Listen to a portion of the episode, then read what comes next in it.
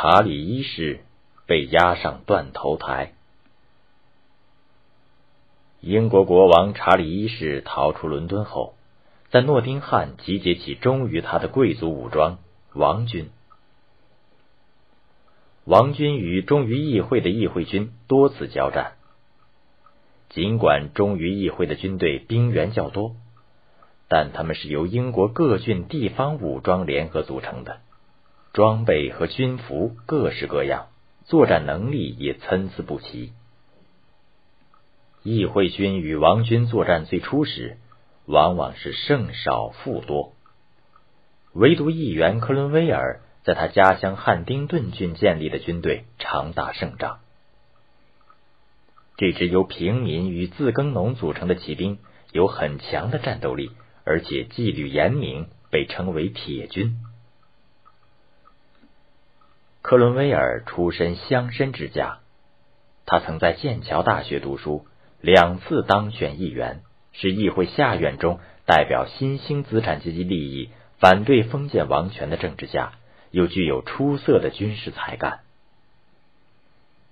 一六四四年七月二日，英格兰北部的马斯顿荒野里，王军与议会军两军对峙，一场决战即将展开。但直到黄昏，谁都没有冒险发动进攻。眼看太阳下山，乌云渐起。往常夏天常有阵雨，在雨中开战，谁都占不了便宜。王军统帅罗伯特亲王估计对手也多半这样想，就传令准备安营作饭。他计划明天与对手决一胜负。不料此时议会军却突然发动了攻击。王军仓促组织反击。正拼杀时，一队骑兵挥刀杀入，他们高喊着：“天兵杀过来了！天兵杀过来了！”个个勇猛非凡，毫无畏惧的将王军的骑兵、步兵冲得阵势大乱。这支骑兵就是克伦威尔的铁军。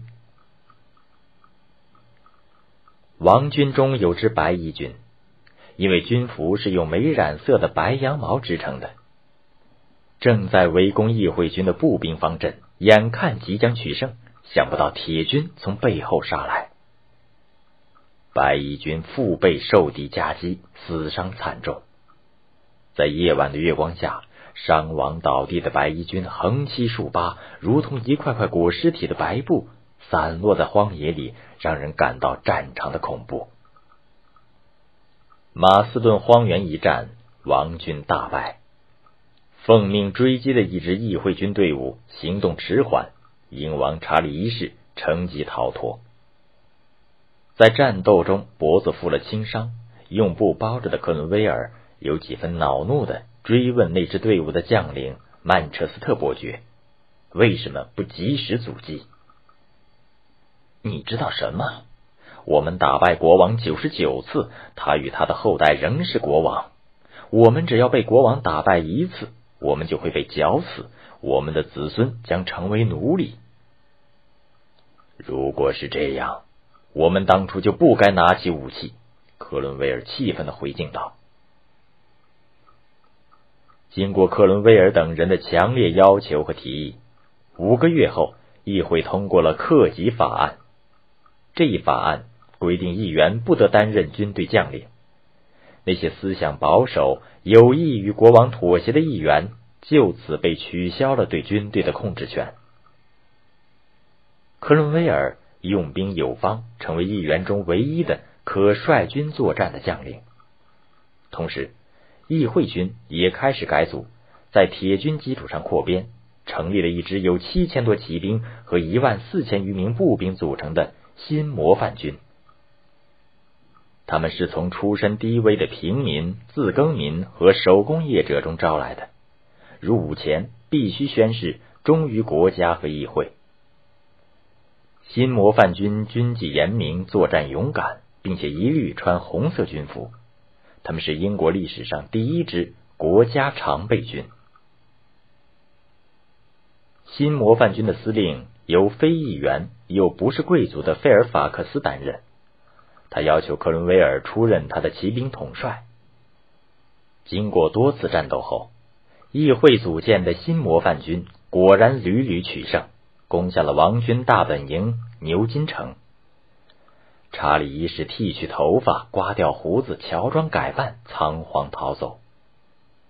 他写的请法国、爱尔兰、丹麦等国派兵干涉英国的信件来不及烧毁，落入议会军队之手。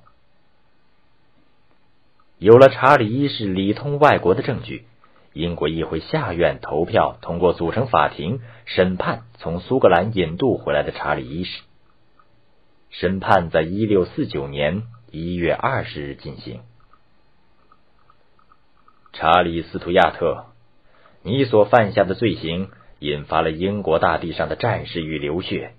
本法庭将审讯并判决你。没戴假发套、身穿黑衣的查理一世成为一名被告出庭。他强作镇定的反问法官：“是谁给予你们这么大的权利？”是英格兰的民众。是英国国家的议会。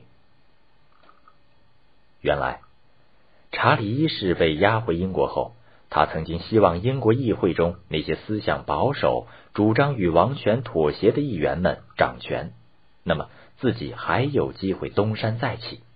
他还逃跑，与苏格兰贵族勾结，组织保王势力与议会军再次作战。克伦威尔率领新模范军，一次又一次粉碎了他的阴谋和保王军的进攻。议会上院里的那些贵族议员坚持拒绝批准下院成立审判查理一世的法庭。下院里代表新兴资产阶级的众多议员，经过激烈的讨论后，通过投票干脆取消了上院。从一六四九年二月七日起。那些贵族议员与上院一起从威斯敏斯特宫内消失了。